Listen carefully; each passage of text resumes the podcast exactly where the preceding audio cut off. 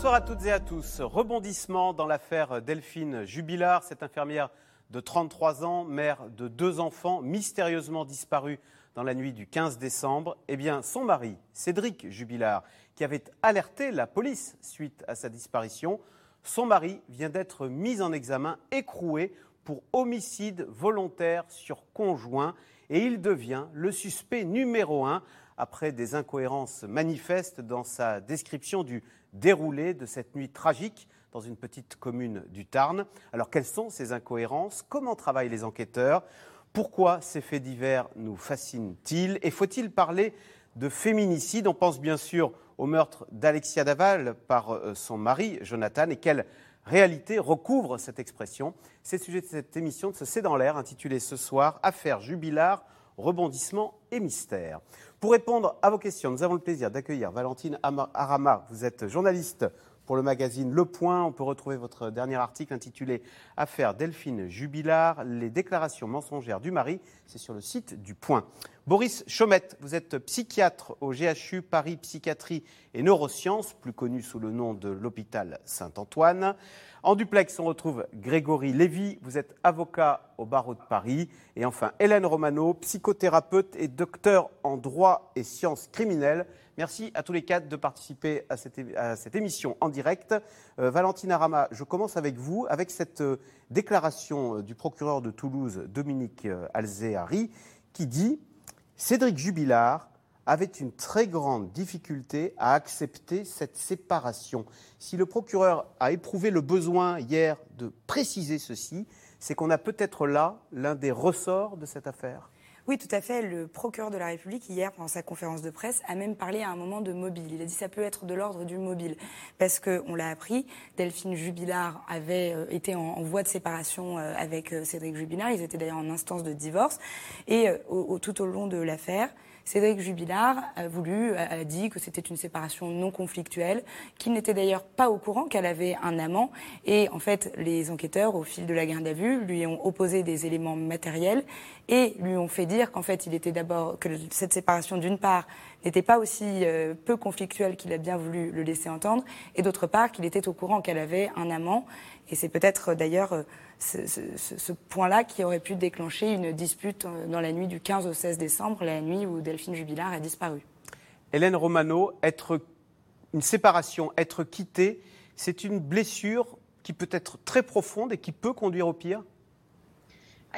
Être quitté, c'est toujours une blessure. Tout dépend du niveau de d'implication dans le couple et du niveau de capacité à, à supporter euh, ce qui va être réactivé en termes de séparation. Dans les passages à l'acte, on va avoir des violences qui s'inscrivent dans les suites de violences conjugales chroniques, et là c'est tout à fait différent, et des violences accidentelles. Et ça peut réactiver des blessures narcissiques, ça peut réactiver des angoisses d'abandon, différentes choses, tout va dépendre de la personnalité, mais heureusement toutes les personnes quittées ne passent pas à l'acte.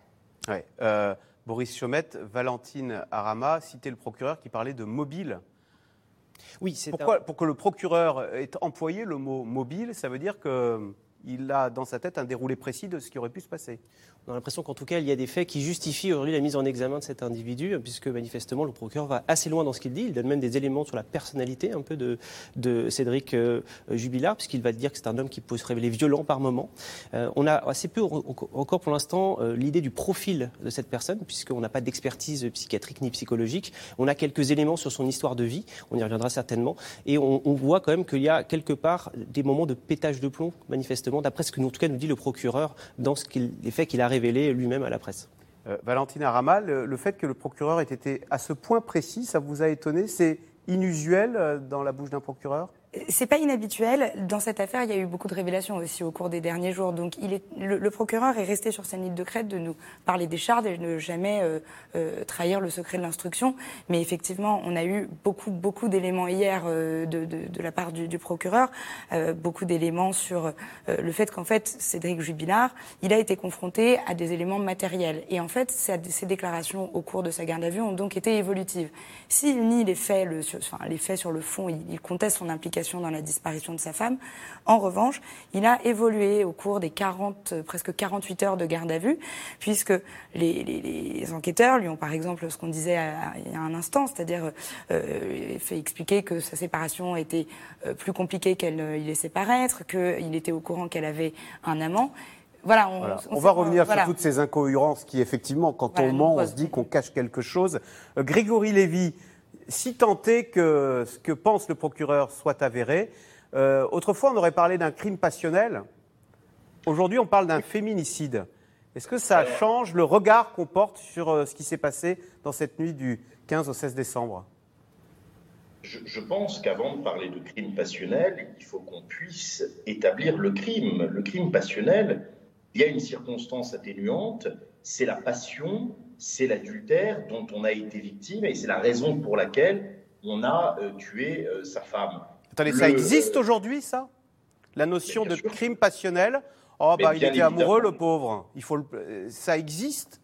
Vous, vous, vous, caricaturez un peu, mais devant une cour d'assises, un homme qui est renvoyé pour le meurtre de son épouse et qui va plaider en défense qu'il l'a tué parce que il a appris et il a été extrêmement déçu et il a été renversé par le fait d'apprendre qu'elle avait une liaison depuis des années et des années avec le voisin, ça fera de ce dossier-là un crime passionnel. Je pense que dans le dossier Jubilard, on en est encore un peu loin. C'est très prématuré et de parler de crime, puisque je vous rappelle qu'on n'a pas de corps, et de parler de crime passionnel, puisqu'on n'a pas les intentions Bien sûr, il y a la présomption d'innocence, mais c'était juste votre expertise sur cette notion de crime passionnel en dehors de l'affaire Jubilard, quelle réalité elle recouvre, et dès lors que les mêmes faits, mais si on dit féminicide, eh bien on inverse totalement la, charge, au contraire, on dit euh, c'est parce qu'elle est femme que vous l'avez tuée, vous avez bénéficié, euh, c'est un féminicide et vous êtes doublement coupable, vous vous êtes attaqué à quelqu'un de plus faible que vous physiquement.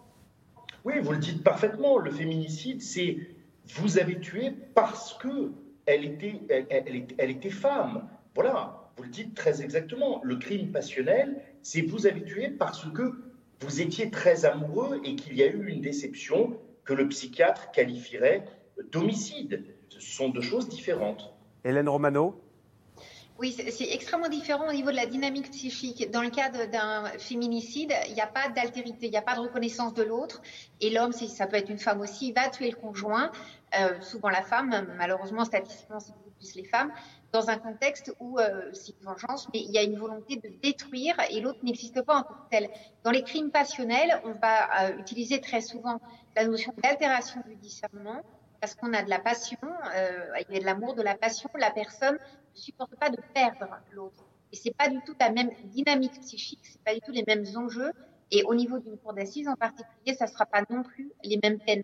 Dans un cas, on a quelque chose qui est beaucoup raisonné, raisonnable, et on détruit l'autre qui n'était qu'un sujet, euh, enfin, une personne désubjectivée justement, qu'un objet de possession.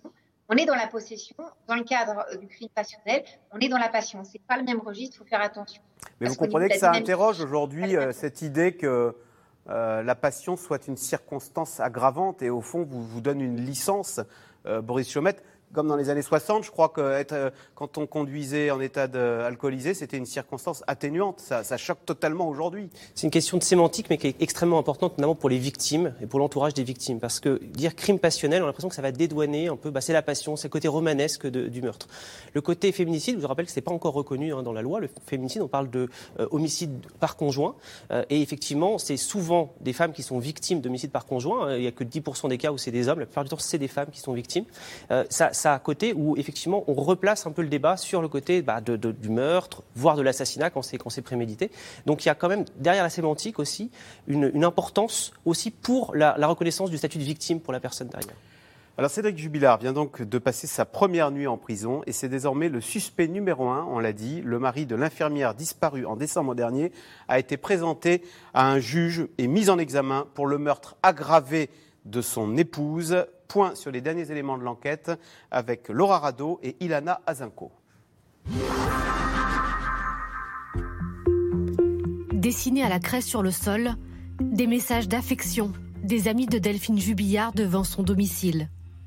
Des proches, mais aussi des anonymes, sous le choc après la mise en examen de Cédric Jubillard. C'est pour la famille, ses enfants, euh, ses proches, euh, ses amis. Euh, voilà. Moi, j'habite à Carmaux. Je suis l'affaire depuis six mois. Je regarde la télé tout le temps. J'arrive même plus à dormir parce que je pense à Delphine. Cédric Jubillard, ici lors d'une marche blanche en l'honneur de sa femme, casquette et lunettes cachant son visage. Il est aujourd'hui en détention provisoire, soupçonné d'avoir tué son épouse de 33 ans le 16 décembre à Cagnes-les-Mines dans le Tarn. Un tournant six mois après le début de l'enquête. Selon le procureur de Toulouse, plusieurs indices graves et concordants accréditent la thèse d'une dispute du couple qui aurait mal tourné. Son fils, âgé de 6 ans, qui a été entendu, euh, a fait des déclarations euh, selon lesquelles, euh, vers 23 heures, lorsqu'il va se coucher, après avoir fait un câlin à sa mère, il entend entrer dans sa chambre, alors qu'il est réveillé, une violente dispute entre les parents. Deux voisines ont également témoigné avoir entendu des cris stridents à 23h07 précise. Autre élément troublant, le comportement du mari à l'arrivée des gendarmes. Quand ils arrivent au domicile à 4h50, M. Jubilard est en train de mettre une machine à laver. Et dans le tambour de la machine à laver, il y a en fait la couette qui en fait est sur le, le, canapé du salon, canapé sur lequel dort habituellement son épouse, avec laquelle il est en voie de séparation. Aucun corps, ni trace de sang n'ont pour le moment été retrouvés. Cédric Jubillard prétend s'être aperçu de l'absence de son épouse à 3h45 du matin. Il dit l'avoir cherché dans toute la maison, en vain. Pourtant, le podomètre de son portable n'indique qu'une quarantaine de pas entre 3h54 et 4h50. La voiture de Delphine a par ailleurs été déplacée, une fenêtre ouverte et des traces de condensation attestent d'une présence humaine récente, selon les experts. Après 44 heures de garde à vue, le suspect numéro 1 continue de nier les faits. On a bien compris aussi que la manière dont la garde à vue s'était déroulée était une, euh, euh, un moyen de pression psychologique pour essayer de faire craquer.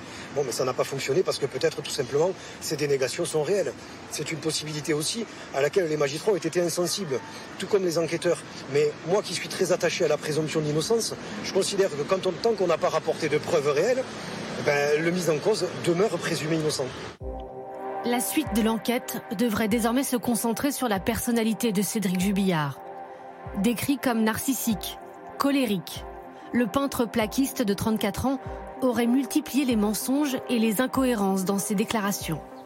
Un mari qui n'acceptait pas l'idée d'être quitté par sa femme et de devoir assumer seul les traites de la maison.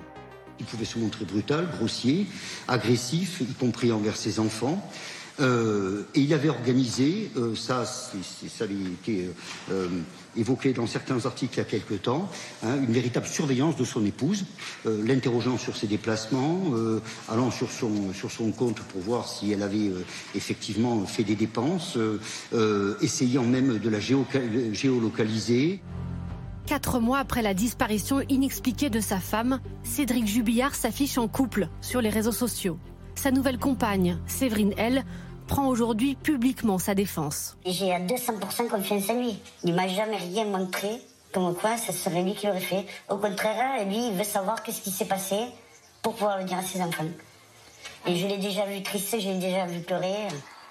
Cédric Jubillard affirme que sa femme serait sortie promener ses chiens à 23h et ne serait jamais revenue. Mais d'après le Parisien, Delphine aurait envoyé une photo d'elle en nuisette à son amant à la même heure.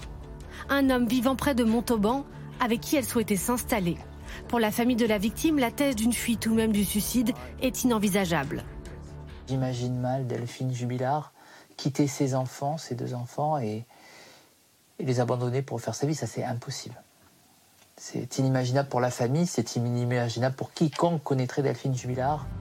La priorité des gendarmes à présent, retrouver le corps de Delphine Jubillard et enfin élucider les derniers mystères de cette affaire. Boris Chaumette, dans euh, ce sujet, on vient de voir une forêt de micros devant la table du procureur. Qu'est-ce qui fait que cette affaire elle se retrouve propulsée ce matin à la une d'autant de, journaux. Est-ce qu'il y a des ingrédients, parce que malheureusement des meurtres, il y en a beaucoup. Euh, est-ce quels sont les ingrédients qui font que cette affaire euh, passionne ou se retrouve à la une des médias? Affaire dont on ne sait toujours pas d'ailleurs si euh, Delphine est dans laquelle Delphine est morte ou, vivante. On, ne sait absolument pas. Pour il y a toujours la présomption d'innocence. Présomption d'innocence, évidemment. Ça vaut pour toute l'émission hein, sur concernant Cédric Jubilard. Évidemment. Et donc du coup, il y a une sorte de feuilleton un peu qui se met en place où on essaie d'avoir les informations au fur et à mesure. On voit même des fois des groupes Facebook de gens qui se, euh, devinent enquêteurs eux-mêmes et qui essaient d'élaborer de, des théories autour de ces affaires faits divers. Je pense que c'est un, phénomène qui, qui, passionne. Pourquoi ça passionne? Parce qu'il euh, y a en gros deux, catégories. Il y a la catégorie euh, qu'on associe un peu dans l'imaginaire, psychiatrie égale violence, donc quelqu'un qui est complètement irrationnel, qui n'a plus le sens commun et qui va commettre un, meurtre, qui effectivement est une minorité des gens qui souffrent de maladies psychiatriques aujourd'hui, mais qu'on va monter souvent un peu en épingle, faire vite l'amalgame psychiatrie et violence. Et puis il y a le côté aussi euh, monsieur tout le monde qui pourrait passer à l'acte qui pourrait euh, tuer sa femme, qui pourrait euh, frapper ses enfants.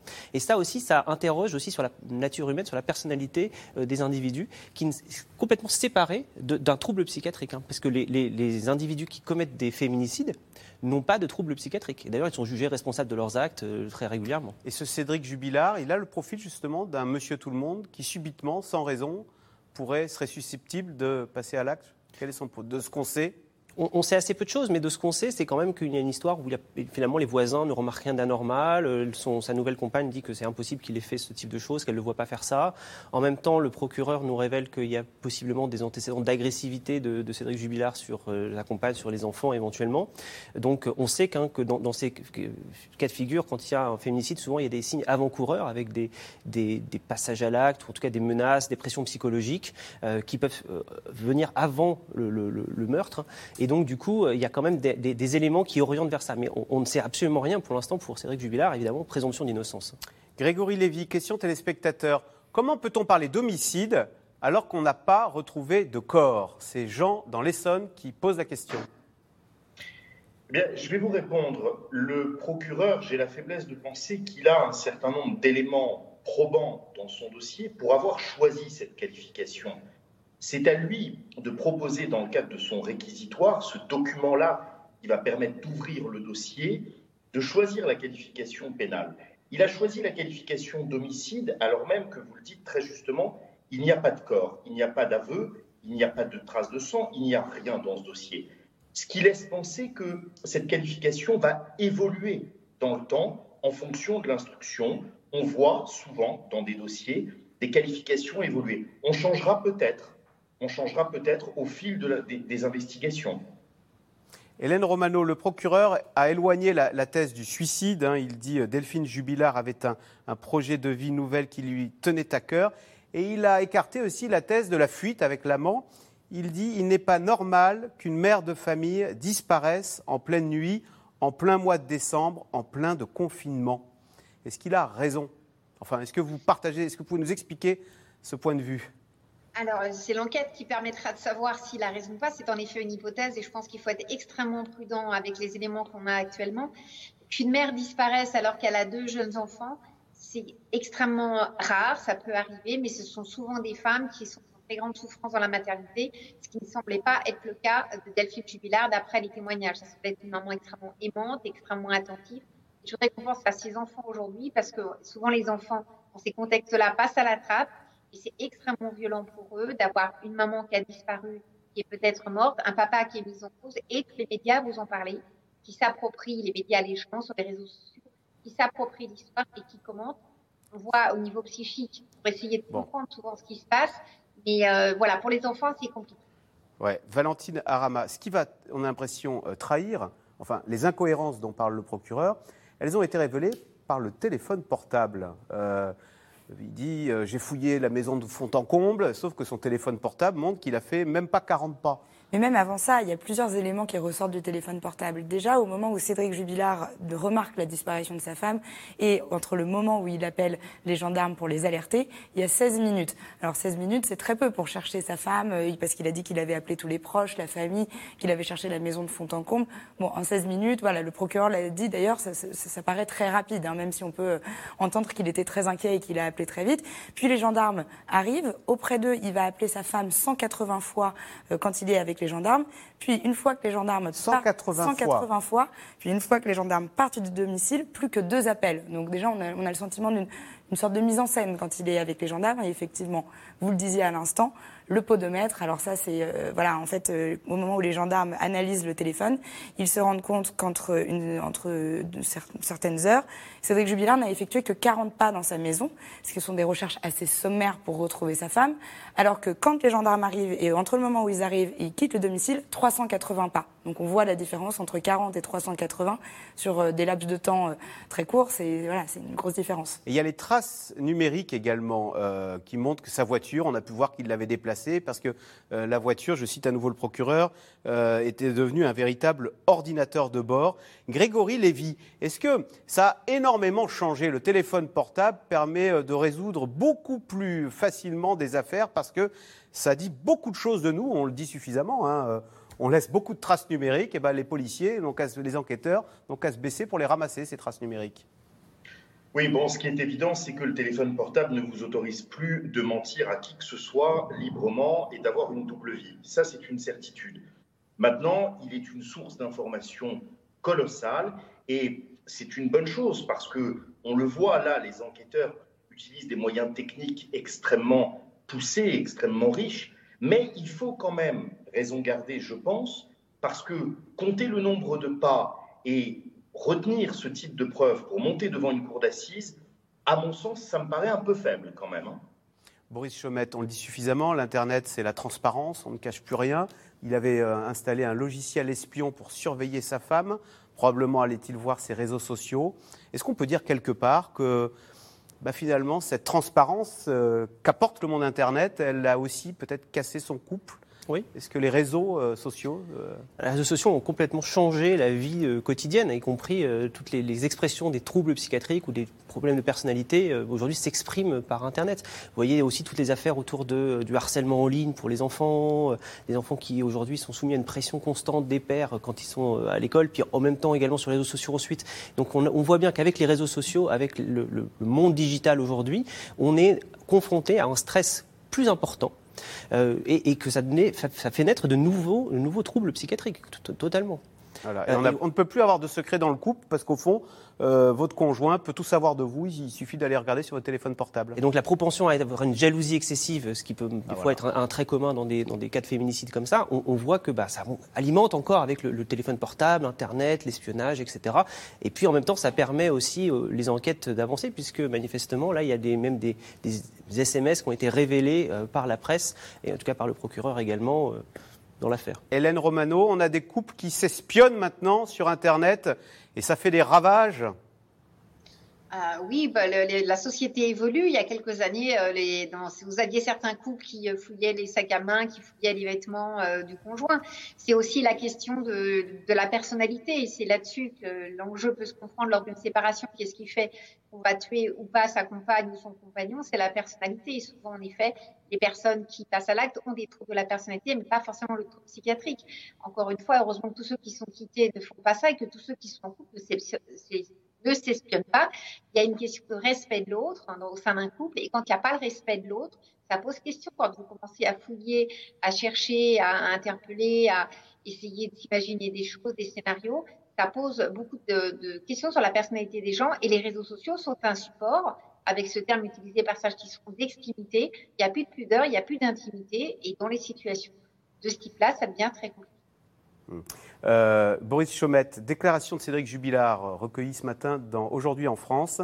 Dans ces affaires, c'est toujours le mari, le suspect numéro un, c'est Cédric Jubilard qui dit ça. De toute façon, je sais que je vais aller en prison. C'est curieux parce que ça, sonne presque comme des aveux. Il paraît qu'il n'était pas étonné et il a dit Je sais que je, je vais aller en prison. Oui, alors que pour le coup, dans le, tout ce qu'il a fait euh, après la disparition de son épouse, c'est euh, bah, du coup de, renseigner les enquêteurs, de participer à des marches blanches, de voir pointer d'autres, euh, hypothèses pour le, la disparition de son épouse. On a l'impression qu'il y a une sorte de, alors ne sait pas hein, si les, les, coupables, encore une fois, mais il peut y avoir une forme de déni et puis une forme d'un peu de projection. C'est-à-dire on peut euh, nier des faits dans ces cas-là, euh, s'enfermer dans son mensonge, dans, dans, son histoire à soi, presque même y croire, hein, c'est le cas parfois, et puis en même temps faire une sorte de projection où on dit mais en fait c'est pas moi, c'est l'autre, c'est quelqu'un d'autre qui vient intervenir, euh, qui, qui c'est cette personne-là que je désigne comme étant possiblement le coupable. On voit qu'il y a des mécanismes psychiques là assez difficiles à, à, à appréhender parce qu'on ne sait mm. pas du coup l'histoire, hein, mais c'est possible qu'il y ait des phénomènes comme ça qui sous-tendent les, les, les déclarations. Alors Valentine Arama, on l'a vu à la Marche Blanche en l'honneur de son ex-épouse, enfin de, de, Delphine Jubilard, mais il s'est également affiché sur les réseaux sociaux avec sa nouvelle compagne, ce qui a choqué beaucoup de monde, euh, comme euh, au fond il était passé à autre chose. Oui, bien sûr. Euh, c'est une maladresse, ça Ça a surpris, hein, parce que déjà, on s'est aussi rendu compte que Cédric Jubilard, il parlait de Delphine, son épouse, au passé. Donc ça, c'est un premier élément. Et effectivement... ça trahit le fait ça peut trahir quelque chose chez lui. Ça, je, je, je laisserai peut-être je ouais. répondre à ce, à ce, sujet. Mais en tout cas, sur, sur le ce, ce, changement de photo de profil sur Facebook, en fait, il faut savoir que Cédric Jubilard, il s'est constitué partie civile. Ça lui a conféré le statut de victime. Et c'est aussi ce que cherchaient les enquêteurs, c'est-à-dire qu'ils baissent un peu la garde, euh, voilà, qu'ils qu prennent un petit peu confiance aussi. Et le 30 avril dernier, il est auditionné par les enquêteurs avec ce statut de partie civile. Et c'est juste après qu'il change cette photo de profil où il s'affiche avec sa nouvelle compagne. Et euh, comme si, encore une fois, voilà, il, avait eu, il avait baissé sa garde et c'est dans une droite lignée de, de cette audition. Justement, pour question de Georges dans le Morbihan, pourquoi avoir attendu six mois pour décider d'une mise en examen si dès le premier jour, des indices accablants existaient déjà? Est-ce que les enquêteurs disent non, non, tout va bien, on ne vous soupçonne pas, et comme ça, on laisse le suspect faire des erreurs qui le trahiront? Bien sûr, c'est une stratégie. Euh, euh, Cédric Jubilard, quand il est euh, interrogé dès le premier procès verbal, il a une, une, version qui va ensuite être très constante. Donc les enquêteurs ont choisi cette stratégie, euh, comme je vous le disais il y a un instant, de le mettre en confiance, de le laisser agir. Il a participé aux, aux battues citoyennes pour retrouver Delphine, aux marches blanches. Il était présent, mais pas trop non plus. Il ne s'est pas affiché devant les caméras de télévision, de, devant, enfin, il n'a pas donné de grandes interviews à des médias. Mais c'était une stratégie des enquêteurs, justement, pour aller le cueillir une fois qu'il qu'ils avaient les charges, alors les charges suffisantes, ou en tout cas des éléments matériels qui pourraient permettre de montrer que ces déclarations pouvaient être euh, parfois un petit peu contradictoires. Grégory Lévy, vous les connaissez, ces stratégies des enquêteurs, et vous mettez en garde vos clients contre bah justement ces stratagèmes euh, visant à vous trahir? Oui, je crois que quand on a ce type de configuration, on dit au client attention monsieur, vous risquez d'être placé sur écoute, donc il va falloir être prudent au téléphone, par exemple. Maintenant, euh, si vous voulez, il a été auditionné en qualité de partie civile, puis il a été laissé libre pendant plusieurs euh, semaines. Euh, je pense que c'est un garçon intelligent, clairvoyant, qui se doutait que de toute façon, les, les, enquêteurs se concentraient autour de lui. Moi, je crois que c'est ça qui explique le fait qu'il ne soit pas très surpris aujourd'hui d'être mis en examen. Donc, ce n'est pas étonnant quand il dit cette phrase-là, de toute façon, je sais que je vais aller en prison, ça peut sembler comme un aveu. Comment vous analysez cette phrase? Vous est maladroite? Non, moi, je, je l'ai. Je, en, qualité d'avocat de la défense que je suis euh, habituellement, je, je l'interprète comme de la clairvoyance. Je l'interprète comme de la clairvoyance. Je me dis que ce garçon euh, nie les faits, euh, apporte sa version, mais sait qu'à ce stade-là, il ne convainc pas le juge d'instruction et donc, très clairvoyant, il se dit bon, eh ben, on va me mettre en examen. Grégory Lévy, euh, l'avocat de, euh, de, Cédric Jubilard, dit au niveau des indices, c'est assez pauvre. Comment on fait pour défendre ce Cédric euh, Jubilard pardonnez-moi, je sais qu'il y a la présomption d'innocence, mais ses incohérences multiples durant cette nuit du 15 au 16 l'accusent quand même. Le, la, machine à laver qui tourne avec la, couette sur laquelle dormait sa femme, euh, de, tout ce qu'il a déclaré, son téléphone portable dit exactement le contraire. Oui, alors, mais comme vous dites, ce sont des incohérences. Et, et, heureusement pour nous, en matière pénale, on ne condamne pas un type à la réclusion criminelle à perpétuité pour des incohérences, pour une photo Facebook, pour un changement de photo de profil. Il va falloir quand même que le temps de l'instruction, le ministère public rapporte des preuves un peu plus irréfutables qu'un changement de profil sur une photo Facebook. Le téléphone, bien sûr, c'est gênant. Eh bien, l'avocat de la défense va travailler ça avec son client, a priori en détention, en lui apportant le dossier, et puis en essayant de détricoter ce que l'accusation a, a, a, compulsé comme élément de preuve. Et à partir de quand les faisceaux d'indices sont-ils suffisamment euh, matérialisés pour vous, euh, pour matérialiser votre culpabilité? À partir du moment où le juge d'instruction l'a décidé, dans son ordonnance de fin d'instruction, il doit, et c'est son rôle, faire la balance entre les éléments à charge et les éléments à décharge. Et s'il estime que les éléments à charge sont accablants, eh bien, il renverra M. Jubilard devant une cour d'assises. Hélène Romano, avant de préparer, enfin avant d'être en direct, vous m'avez dit, j'aimerais parler des enfants. C'est vrai que euh, Cédric Jubilard, il a passé sa première nuit en prison. Delphine Jubilard a disparu depuis le 15 décembre dernier. On a donc deux enfants, un petit garçon de 6 ans et une petite fille de 2 ans. Et le petit garçon de 6 ans, au début, n'a rien dit sur son père. Et l'un des éléments à charge contre Cédric Jubilard, c'est que l'enfant de 6 ans a dit euh, oui, euh, papa a été violent et vers 23 heures, il y a eu une dispute, une altercation. Euh, c'est terrible pour l'enfant de 6 ans qui est face à ce qu'on appelle un conflit de loyauté entre sa père, son père et sa mère? Alors, s'il y avait de la violence conjugale et des disputes et euh, des enfants exposés à ce type de violence, on ne parlera pas de conflit de loyauté. Le conflit de loyauté, c'est vraiment quand les parents étaient tous les deux extrêmement protecteurs, qu'il y a une dispute et qu'il y a un drame. Mais dans la situation des enfants, c'est important de, de ne pas en faire l'impasse parce qu'on a vu le procureur utiliser euh, le témoignage de cet enfant et le mettre en avant pour essayer de justifier également sa décision. Dans les termes utilisés par l'enfant de 6 ans, il est très peu probable qu'il ait dit 23 heures et euh, les termes utilisés par le procureur, ça a dû être des mots d'enfant interrogés par des enquêteurs qui sont formés pour que l'enfant puisse expliquer les choses. Mais c'est vrai que du coup, il porte sur ses épaules une charge extrêmement importante. Il va falloir l'accompagner par rapport à ça. Moi, je m'occupe d'un certain nombre d'enfants dont un père a tué la mère ou la mère est disparue ou d'enfants orphelins. Et on sait à quel point c'est extrêmement douloureux pour eux. Il faut du temps. Les médias, les réseaux sociaux peuvent stigmatiser les enfants parce que l'extérieur connaît leur histoire ou s'approprie leur histoire. Ça participe aussi à des blessures.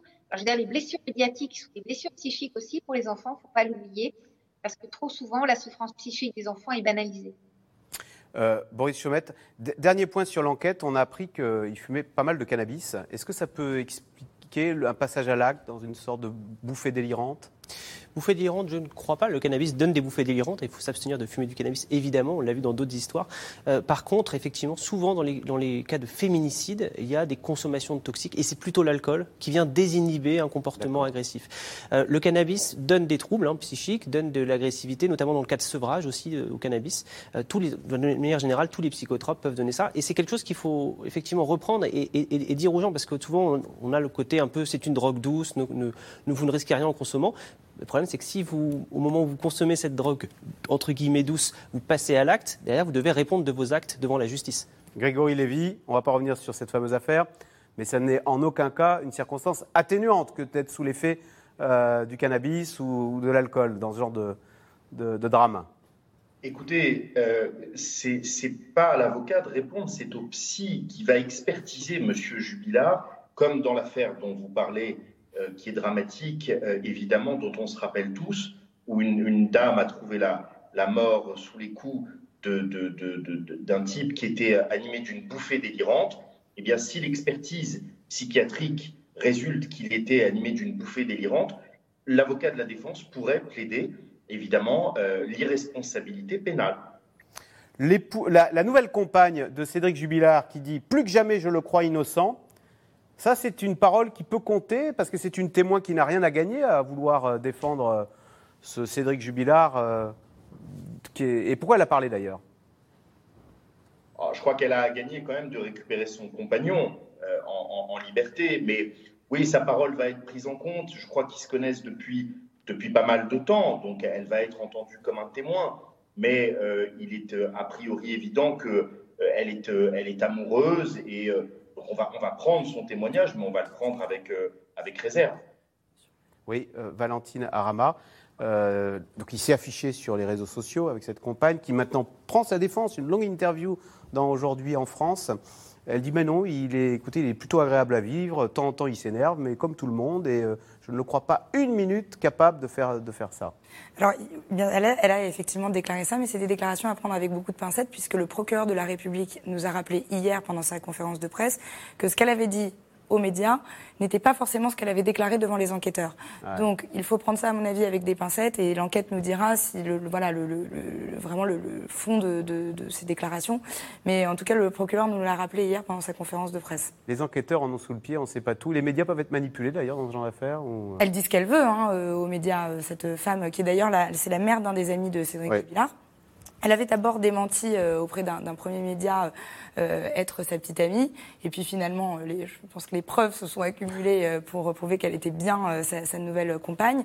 elle a tout à fait le droit. D'ailleurs, personne ne les empêche, personne n'empêche Cédric Jubilard de, de, retrouver une compagne après X mois de séparation avec sa femme. C'est pas du tout le sujet.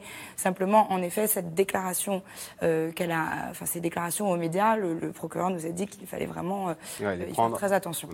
Alors, en tous les cas, la tournure que vient de prendre cette enquête fait évidemment penser à l'affaire Alexia Daval. Jonathan Daval, on se souvient, a été condamné à 25 ans de prison le 21 novembre dernier pour le meurtre de sa femme. Sujet de Romain Besnénou et Erwan Ilion. Dans ses voitures teintées, un homme, un gendre idéal, devenu meurtrier, Jonathan Daval. Condamné à 25 ans de prison pour le meurtre de sa femme Alexia, il est emmené cette nuit-là à la prison d'arrêt de Dijon l'épisode d'une affaire hors norme au retentissement inouï. C'est nous regarde là-haut, c'est juste pour elle ce combat. Voilà. Et que j'espère qu'aucun d'entre vous, aucun Français ne l'oubliera. L'affaire Daval devient le symbole tragique des féminicides en France, après trois années d'enquête, de drames et de rebondissements. 28 octobre 2017 à midi, Jonathan Daval, un informaticien de 34 ans, signale la disparition de sa femme à la gendarmerie. Alexia serait partie faire un jogging le matin même. 125 gendarmes et 200 habitants partent à sa recherche. Tout le village de Grès-la-Ville se mobilise. On imagine toutes les hypothèses, on est dans le flou, on ne sait pas si quelqu'un un indice, a vu quelqu'un, quelque chose, s'il vous plaît, faites-nous en part s'empare à la gendarmerie, merci. Deux jours plus tard, le corps d'Alexia est retrouvé dans les bois, calciné. L'autopsie révèle que la jeune femme est morte étranglée. Pour l'opinion publique, c'est le meurtre d'une joggeuse. On lui rend hommage aux quatre coins du pays. J'ai trouvé que voilà, ce crime était abominable. Malheureusement, c'est pas le premier. Euh, ce sera peut-être pas non plus, malheureusement, également le, le dernier. À Grès, 8000 personnes participent à une marche blanche. En tête des cortèges, les parents d'Alexia et Jonathan, qui apparaît alors comme le veuf éploré. Alexia est ménager et courir, passion qui nous réunissait, tant dans l'effort que dans l'épanouissement de notre couple. Elle était ma première supportrice, mon oxygène, mais en quelques semaines, et à la surprise générale, Jonathan Daval passe du statut de victime à celui de suspect numéro un. Dès ses premières auditions, il présente des traces de griffures et de morsures. Et puis, un voisin affirme que Jonathan Daval est sorti à bord de sa camionnette la nuit de la disparition de sa femme. Des traces de pneus qui correspondent sont même retrouvées près du corps d'Alexia. Mis en examen, Jonathan Daval passe finalement aux aveux il est dévasté. Euh, il est conscient des conséquences dramatiques pour sa famille, pour la famille d'Alexia, pour qu'il ait une affection sans limite.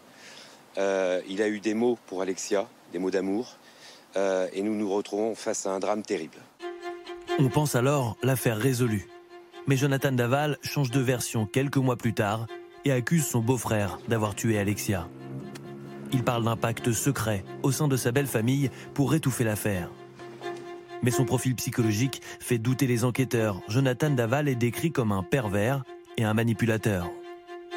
Lors d'une ultime confrontation avec la mère d'Alexia en décembre 2018, il craque. La confrontation a été longue. Monsieur Daval, dans un premier temps, euh, s'est réfugié dans son déni pour, bout d'une heure et quart, une heure vingt de, de confrontation, s'effondrer en sanglots et avouer finalement qu'il euh, avait donné la mort à Alexia Daval. Les détails du meurtre sont révélés presque deux ans après les faits, lors d'une reconstitution de 7 heures. Jonathan Daval raconte une dispute avec sa femme à propos de leur difficulté à avoir un enfant. Il la frappe, lui cogne la tête contre le mur, puis l'étrangle et la tue. Il charge le corps dans son véhicule et le dépose dans cette forêt des moulins.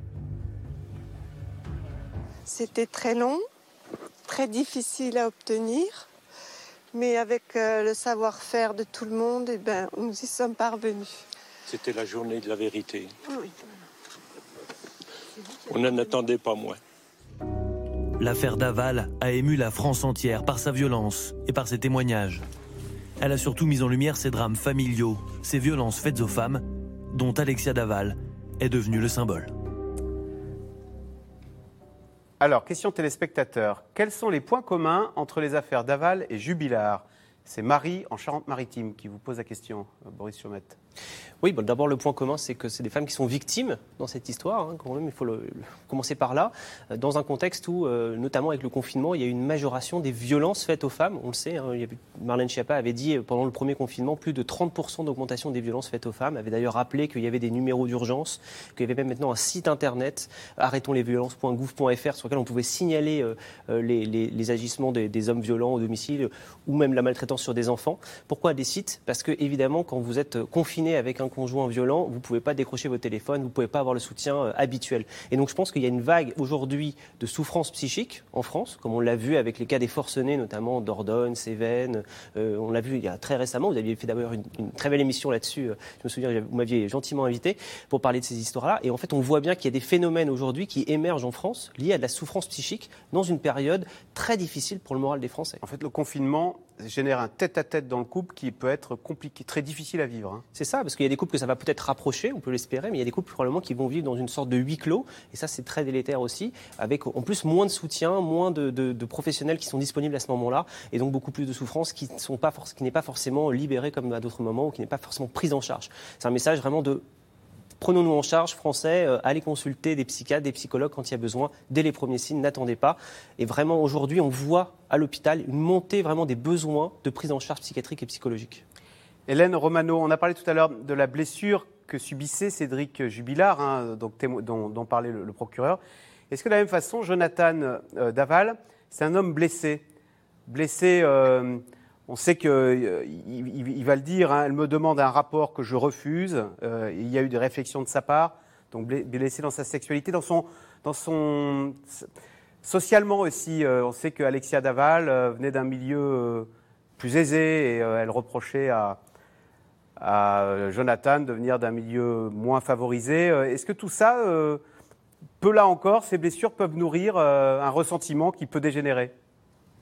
Bah, ces, blessures peuvent nourrir euh, en effet un ressentiment parce qu'elles vont venir euh, entraîner une, renforcer une blessure narcissique, c'est-à-dire le fait de se sentir bien, d'avoir de la valeur, surtout en plus quand il y a les réseaux sociaux qui euh, donnent des éléments sur une nouvelle vie, sur un nouveau compagnon, sur des réussites que l'on n'a pas soi-même.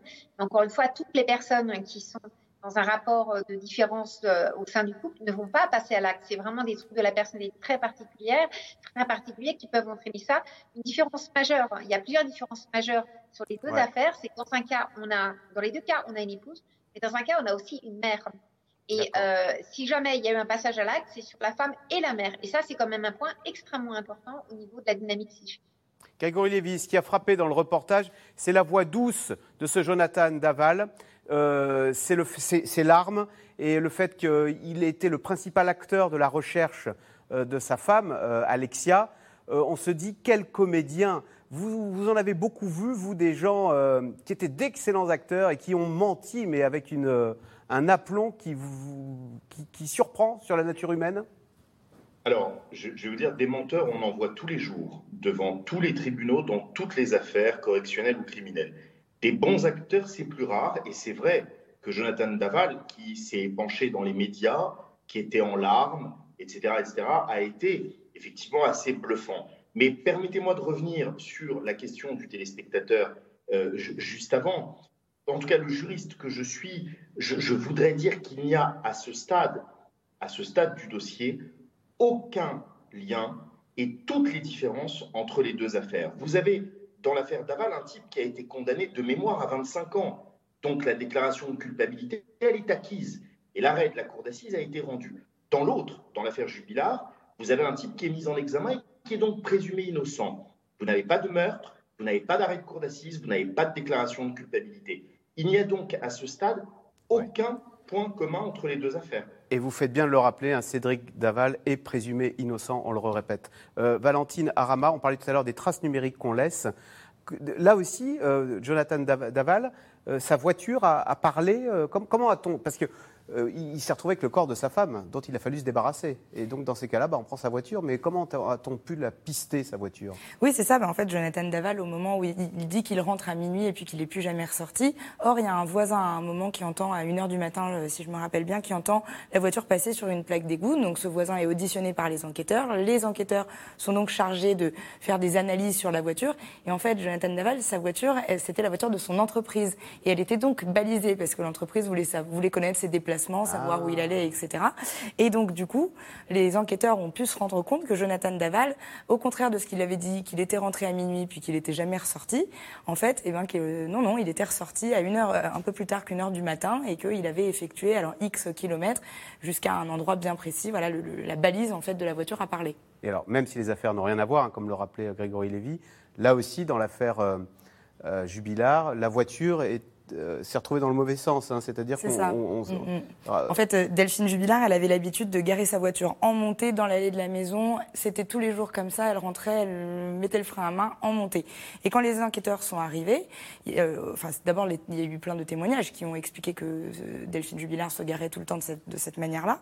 Et quand les enquêteurs sont arrivés, ils se sont rendus compte d'abord que la voiture était garée dans l'autre sens, mais, que, mais aussi que la fenêtre du côté conducteur était un petit peu ouverte et qu'il y avait à l'intérieur de, sur les vitres, en tout cas à l'intérieur de la voiture, de la condensation, de la buée, signe peut-être qu'il y avait une présence humaine euh, quelques minutes avant leur arrivée. Ils ont, repéré, ils ont, ils ont repéré ça à 4h50 du matin quand voilà, ils sont venus. Ça. Voilà, ils ont mandaté des experts qui ont ensuite pu vérifier cette histoire de condensation et qui ont, euh, voilà, qui ont conclu qu'il y avait sûrement eu une présence humaine au sein de l'habitacle. Ça fait partie des nombreux indices hein, qui ont persuadé, qui ont convaincu le procureur de passer à l'action.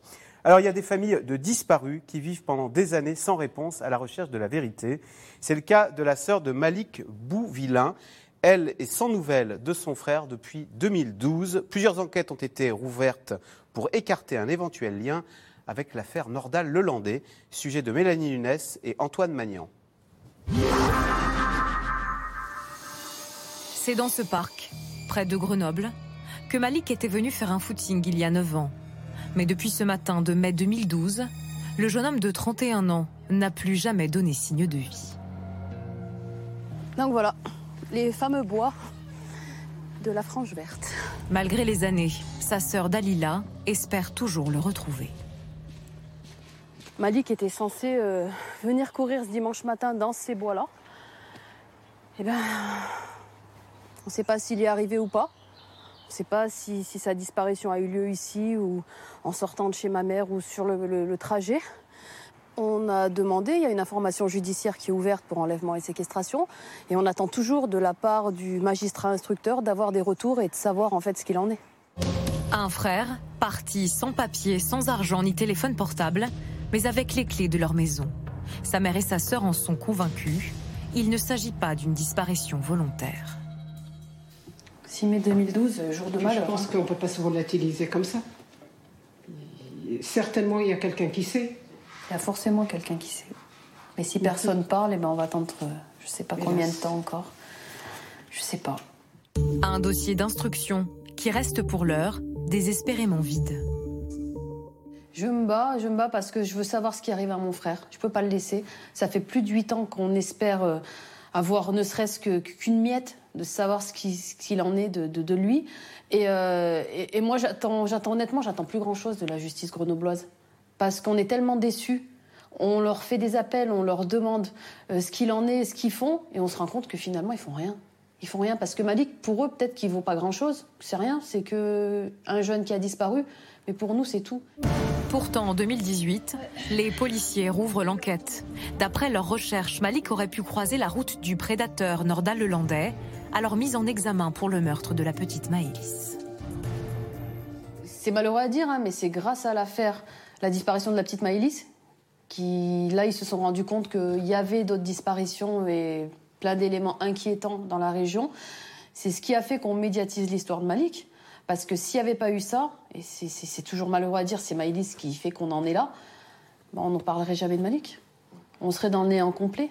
Nordal Lelandais, un visage que la France va découvrir avec l'affaire Maëlys, cette fillette de 8 ans, disparue en août 2017 en Isère lors d'un mariage. Nordal Lelandais, présent ce soir-là, est rapidement suspecté. Il reconnaît avoir tué involontairement Maëlys mais quelques mois plus tard, l'ancien maître chien est impliqué dans une autre disparition, celle du caporal Arthur Noyer, dont le corps a été retrouvé sans vie la même année, près de Chambéry, après une soirée en boîte de nuit, où il croise Nordal Lelandais. Le mois dernier, l'homme de 38 ans comparaît pour la première fois devant la justice pour l'affaire Noyer. Après sept jours d'audience, Nordal Lelandais reconnu coupable, condamné à 20 ans de prison. Nous, on voulait que la, que la société, que le système, que que tout le monde reconnaisse que c'était un meurtre, que notre fils était, avait été victime. Euh, c'est fait. Un homme dont le visage dissimulé sous une casquette n'a pas livré tous ses secrets. Alors que cache encore Nordal Lelandais Les enquêteurs ont rouvert de nombreux cold cases. 40 dossiers de disparition non élucidés qui pourraient impliquer l'ancien maître chien, comme Adrien Mourialmé, un jeune cuisinier belge disparu près d'Annecy, Ahmed Amadou et Jean-Christophe Morin, évaporés lors d'un festival électro en Savoie à un an d'intervalle. Maître Bernard Boulou est l'avocat de plusieurs familles qui recherchent toujours leurs proches. J'ai une dizaine de dossiers qui ont été ouverts euh, en lien euh, avec euh, Nordal Lelandais. Pour l'avocat, les enquêteurs n'auraient pas été suffisamment consciencieux. On n'a pas gelé euh, les éléments quand il fallait. Euh, quand on les a gelés, on les a peut-être pas utilisés, exploités comme il fallait. Et aujourd'hui, plusieurs années après, eh bien, il, est très difficile euh, pour les familles, en tout cas pour les juges d'instruction, quand ils sont saisis par mon biais, eh bien, de recoller des morceaux qu'on n'a pas. Les parents de Maëlys, eux, espèrent obtenir bientôt les détails sur la mort de leur fille. Nordal Lelandais sera jugé aux assises de l'Isère en début d'année 2022. Alors, Valentine Arama, question téléspectateur. Combien de temps se passe-t-il avant qu'une affaire non élucidée ne devienne un cold case? C'est Ulysse qui vous pose la question dans l'Aisne. Au bout de combien de temps une disparition devient-elle suspecte au point d'alerter euh, les médias et la police et les enquêteurs?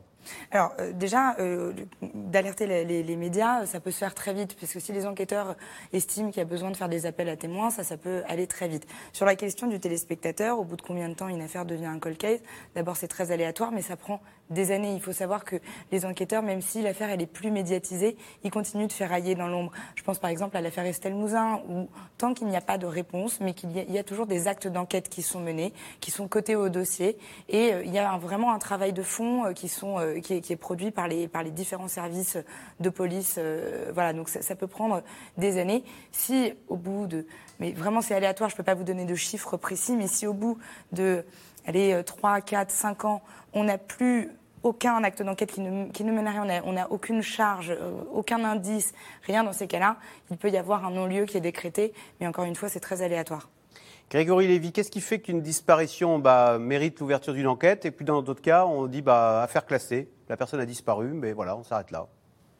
Oui, vous avez parfaitement raison. Il y a des disparitions qui sont inquiétantes parce qu'on a des indices qui laissent penser que ce n'est pas un départ volontaire vers une autre vie, euh, vers l'étranger, etc., etc. Donc, ce sont des indices qui laissent penser à la famille, à l'entourage, que euh, la, personne majeure euh, n'a pas voulu se, créer un nouvel, un nouvel univers et qui va donc déposer plainte pour que des investigations soient menées. Et il faut, je pense, là, saluer le travail de fourmi qui est absolument remarquable des enquêteurs qui, en général, même quand les médias ne peuvent plus relayer sur ce type de dossier, continuent un travail de fourmi et un travail dans l'ombre tout à fait précis. Hélène Romano, quels sont les ressorts qui font que certaines personnes disent bah, je vais disparaître, je vais me faire une autre vie et alors les, le proche, les proches euh, s'inquiètent évidemment, mais voilà, la personne a décidé de son propre chef de disparaître, de se volatiliser. Arrive. C'est difficile de vous répondre parce qu'il faudrait pouvoir euh, avoir retrouvé ces personnes pour pouvoir euh, faire des, recherches très précises sur ce sujet-là. Les éléments que l'on peut avoir de personnes qui sont retrouvées par des enquêteurs privés certaines fois permettent souvent de voir Ça peut être des tensions avec la famille, des difficultés au niveau professionnel, des difficultés au niveau euh, social qui font que les personnes ont envie de changer de vie et euh, veulent faire table rase du passé avec cette idée je redémarre autre chose ailleurs. Mais ça reste extrêmement variable selon les personnalités. Boris Chaumette, il y a 62 000 disparitions par an en France. Alors, il y a beaucoup de fugues hein, dans ces 62 000, mais pas que, j'imagine. Il y a des adultes qui veulent refaire leur vie. Changer de vie, faire un nouveau départ. Euh, Il y a eu un phénomène très intéressant au milieu du XXe siècle, c'est des fugues dissociatives. Une sorte d'épidémie de fugues dissociatives où les gens partaient sur les routes, partout en Europe, se baladaient. C'est un phénomène qui était très contenu dans le temps, ce qui montre bien d'ailleurs à un moment comment la psychiatrie peut s'inscrire historiquement comme ça et puis disparaître. Il y a encore ce type de phénomène, mais euh, effectivement c'est très hétérogène avec des gens qui vont euh, tenter leur vie ailleurs. Il y a probablement aussi des cas de suicide hein, parmi tout ça euh, qui seront passés Ah inaperçus évidemment. Bien sûr. Euh, Valentine Arama, c'est bien plus difficile aujourd'hui de disparaître. Il y a des caméras partout, il y a Internet, il y a des téléphones portables. On- Même vous, là, les journalistes, en cinq minutes, vous retrouvez quelqu'un à l'autre bout de la Terre? Oui, c'est extrêmement difficile de, de disparaître, euh, surtout par exemple, je pense aux enfants qui fuguent, ou euh, généralement il y a des, des moyens qui sont mis en œuvre pour les retrouver. À l'inverse, quand on veut par exemple faire disparaître un corps, je reviens, je, je fais une boucle, mais ça peut être euh, facile. On- on- dans le sujet, on parlait de Nordal-Lelandais. Euh, à un moment, dans l'affaire Nordal-Lelandais, s'il n'y a pas un promeneur qui tombe sur le crâne d'Arthur Noyer en se promenant comme ça dans- de- Ouais. sur un chemin, euh, on ne saurait pas ce qu'il serait advenu d'Arthur Noyer. Et au même titre que si, Arthur, euh, si Nordal Lelandais n'était pas inquiété euh, dans l'affaire Maëlys et qu'il n'avait pas conduit les enquêteurs sur le corps, on n'aurait probablement pas retrouvé le corps de cette, de enfant de 8 ans. Donc c'est- un peu différent, mais c'est pour revenir sur le, le sujet principal. Vous, vous me l'enlevez la bouche, mais le corps de Xavier Dupont de Ligonnès, ça reste. Euh, Ah bah, on ne sait même pas s'il est mort ou vivant, mais là je pense que... si on devait le trouver, voilà, on mettrait un terme à cette affaire qui d'ailleurs, du coup, euh, perdrait tout son, son aspect fascinant Parce que là, c'est parce qu'on se dit qu'il est Mm. vivant que. Bah, Il y, a- il y a effectivement cette intrigue autour de cette affaire qui fascine, euh, c'est, je pense, un des faits les plus fascinants de notre siècle. Mais euh, vous, vous parliez tout à l'heure de cold case. Par exemple, il faut savoir que euh, sur le- l'affaire Xavier Dupont-Ligonnès, il y a à la fois à Nantes, mais aussi à Paris, euh, des équipes de, de policiers qui travaillent presque quotidiennement sur cette affaire. Ils reçoivent énormément de signalements. Puis, dès que l'affaire est remédiatisée, il y a euh, un nombre de. C'est sous la pression des médias, donc, que l'affaire, euh, que l'enquête se poursuit, en partie? Pas forcément, non, non. euh, Sous la pression de l'intérêt sur qu'elle suscite. Sur les signalements, euh, par exemple, euh, récemment, il y a eu euh, des perquisitions qui ont été menées dans un monastère.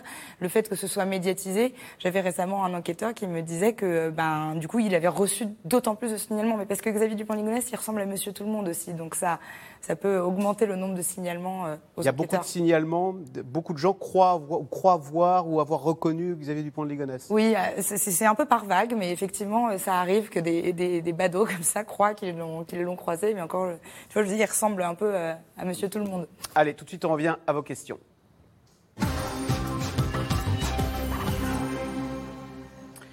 Pourquoi les parents de Cédric Jubilard ont-ils aussi été placés en garde à vue Grégory euh, Lévy, est-ce qu'on c'est courant ça de de placer l'entourage, la famille?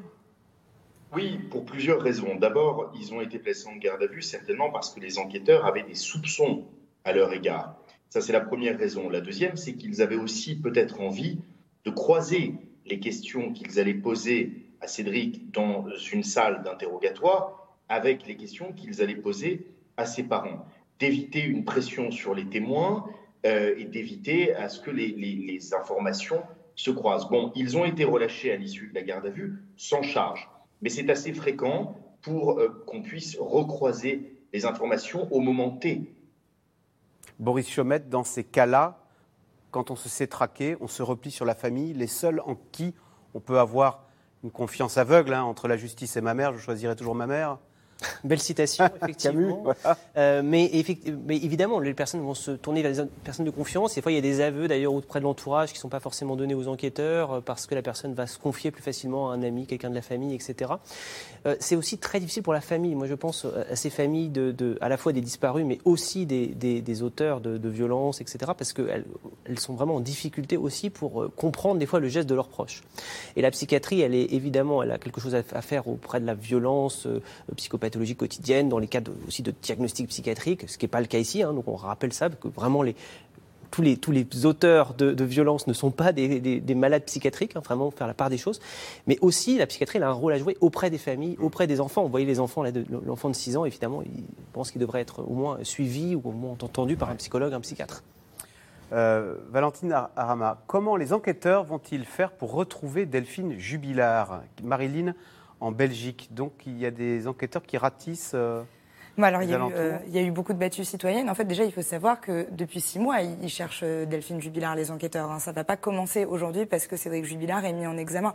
Ça fait six mois et c'est d'ailleurs la priorité, avant même de confondre quelqu'un, le but ultime des enquêteurs. Et d'ailleurs, le procureur l'a rappelé hier, les investigations vont rester sous haute tension pour euh, retrouver euh, Delphine Jubilard. Alors, euh, il y a des zones qui ont été quadrillées, il y a eu des battues citoyennes, on a cherché dans des endroits. La maison des Jubilards a été euh, vraiment passée au peigne fin avec le, le Blue Star, le, Justement, cette question, cette question Mm. n'est-ce pas étrange qu'on n'ait pas trouvé de traces de sang chez les jubilards?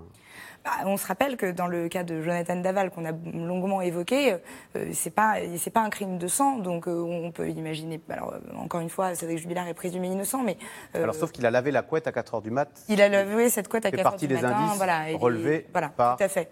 Il a prétendu que les chiens avaient uriné, dessus. sur la couette et que c'est la raison pour laquelle à 4 heures du matin, à 4h50 du matin, il lançait une machine. Et éventuellement, une machine peut laver le sang et faire disparaître les taches de sang d'un. Alors ça, il il faudrait. Ça dépend de la qualité du, Ça- ça- de voilà, la et puis euh, ça dépend s'il y a beaucoup de sang, pas beaucoup de sang. Euh, en tout cas, les gens croient qu'il faut souvent utiliser de la javel, et je crois que c'est pas une idée, mais on ne va Bon, pas donner on va des pas idées donner d'indices. Et je crois que par contre, il y a une investigation du siphon euh, Oui. de la machine qui est lancée par les enquêteurs et qui vont vraiment très très loin dans l'exploration. hein.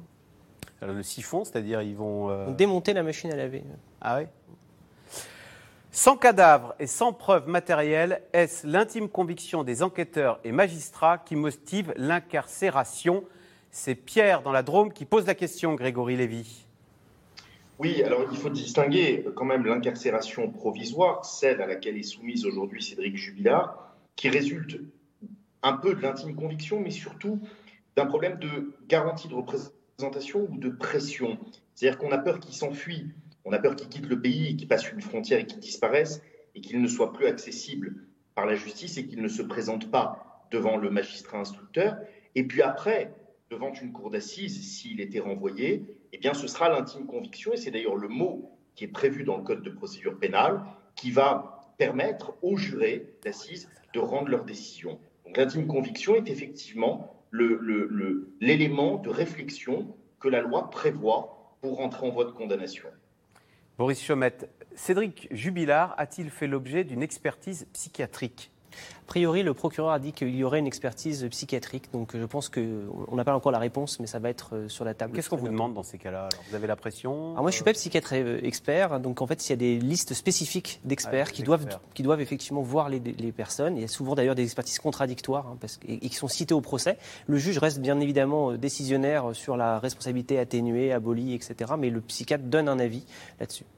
Hélène Romano, est-ce qu'il y a des, des personnalités qui parfois vous font peur Vous dites, oh là là, j'ai en face de moi une personne, euh, je ne confierai pas mes enfants. En tant qu'expert et en tant que psychothérapeute, oui, ça arrive d'être menacé, ça arrive d'être intimidé.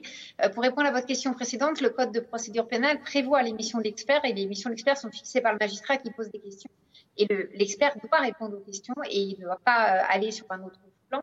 C'est un avis, euh, un conseil technique et il répond très souvent à des questions sur la personnalité, sur l'accessibilité éventuellement à une peine, sur la capacité euh, ou pas de d'avoir eu son discernement si euh, les faits euh, ont été reconnus ou s'il y a une suspicion des faits. Donc c'est tout ça qui est demandé. L'expert répond aux questions. Je voudrais juste très rapidement dire que on a, on voit bien là dans votre émission le lien entre la justice et la psychiatrie. La, la justice, elle est là pour dire le droit. Elle n'est pas là pour réparer, restaurer psychiquement les victimes. Ça crée de multiples malentendus. La réparation judiciaire, ça n'est pas la restauration psychique.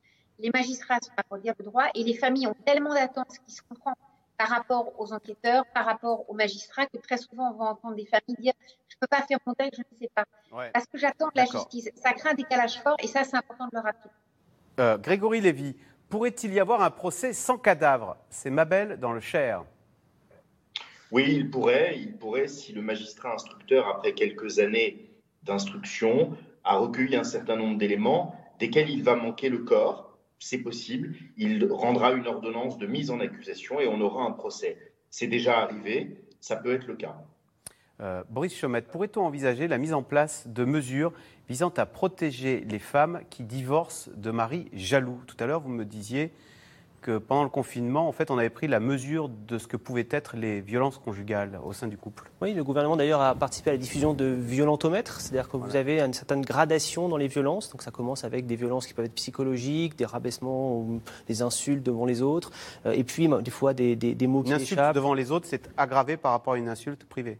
Bah, c'est-à-dire que, ça veut détruire la personne, en fait. C'est-à-dire qu'on veut prendre à témoin les amis du couple, par exemple, l'entourage, et, rabaisser la personne devant. Donc c'est très humiliant. Donc il y a des violences psychologiques, et puis ensuite il y a des violences physiques. Et évidemment, il faut inciter les personnes à déposer plainte, à partir. Et on sait d'ailleurs que les cas de féminicide surviennent généralement au moment d'un- d'une séparation, au moment d'un divorce, et donc souvent dans les trois mois qui suivent l'annonce de la séparation.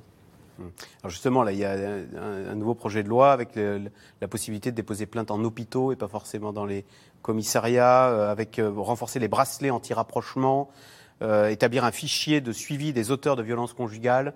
On a l'impression qu'on on vient de découvrir combien les, les avec ce terme féminicide que les femmes étaient souvent l'objet de violences de la part euh, de leurs conjoints. Oui, il y a une action euh, vraiment de prévention aujourd'hui de la violence et même euh, aussi de protection des femmes qui est extrêmement importante. Je pense qu'il y a une part aussi pour la psychiatrie là-dedans, à la fois pour soutenir les victimes, les aider, parce que c'est des femmes qui souvent ont des états de stress post-traumatiques, qui ont des dépressions. Et donc évidemment, il y a aujourd'hui une, actualité là-dessus. Et tant mieux parce qu'aujourd'hui, on a besoin de mettre ce débat-là au cœur de la place publique. Euh, pourquoi la nouvelle compagne de Cédric Jubilard, prend-elle sa défense? Hélène Romano, est-ce qu'il y a toujours le, le couple? Hein, Bah voilà, on est un couple, on se défend à deux. Euh, ça peut être ça, ça peut être aussi pour elle une façon de ne pas être passive par rapport à quelque chose qui la submerge complètement au niveau émotionnel et au niveau euh, cognitif, hein, parce qu'elle n'a pas vu les choses venir. Ça peut être une façon aussi de s'inscrire médiatiquement. Ça peut être un tas d'explications possibles. On voit bien là euh, la dimension extrêmement importante des médias. Il y a 30 ans, la compagne n'aurait probablement pas été entendue de la même façon médiatiquement. Et voilà, ça fait partie de l'évolution. Ah, Valentine Arama, dossier Daval, dossier Lelandais, dossier Jubilard, etc. Pourquoi les Français se passionnent-ils autant pour ces affaires-là Catherine en Côte d'Or? On en parlait tout à l'heure, il, y a- plusieurs facteurs, mais je pense que la part de mystère, forcément, euh, a un rôle très important. Et puis, euh, alors par exemple, dans l'affaire Daval, ce mari éploré devant les caméras qui fait euh, puis euh, ce volte-face derrière, ça peut contribuer à une espèce de, de scénarisation qui forcément fascine. On est presque comme malheureusement dans un polar, et ça, les gens sont friands. Et vous en faites des cauchemars de toutes ces affaires que vous suivez Ça va pas encore. Non, ça va. Merci beaucoup euh, d'avoir participé euh, à Merci cette à vous. émission sur euh, l'affaire Jubilard. On le rappelle, hein, Cédric Jubilard qui est présumé innocent, bien évidemment. Je rappelle que C'est dans l'air est disponible gratuitement en podcast sur les plateformes Deezer, Apple Podcast, Castbox et Spotify. Vous restez sur France 5 à suivre C'est l'hebdo.